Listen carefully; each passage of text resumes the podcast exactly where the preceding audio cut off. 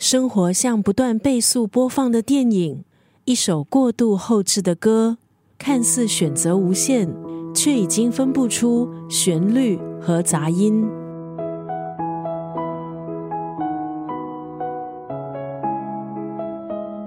今天在九六三作家语录分享的文字，出自麦特海格的著作《在焦虑星球上微笑》。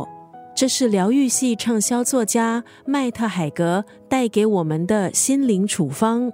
英国作家麦特海格曾经将自己经历忧郁症的故事写成自传《活着的理由》。他的文字充满了同理，诚实的描写自己内心的挣扎和迷茫，同时分享走出黑暗的经历，抚慰很多读者。这一次。麦特海格再次从自身的经验出发，用同样独特的视角，触及很多人心里共同的问题：我们怎么样在这个充满压力的疯狂世界，照顾好自己的心，把每一天活得好？在书里，麦特海格针对各种令人焦虑的事，提出不一样的面向和思考，同时也分享他的回应方式。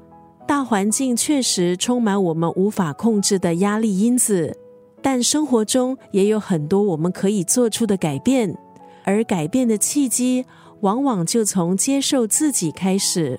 这是一本诚实、拥抱人性的现代生活应对指南。今天在九六三作家语录就要分享这本书《在焦虑星球上微笑》当中的这一段文字。一切都不够多，不够好。我们离不开这个超载失速的世界，但我们可以为自己的心建立保护网，接受原本的自己。即使生活超载，心依然是可以轻盈自由的。一切都不够多，不够好。我们离不开这个超载失速的世界，但我们可以为自己的心建立保护网。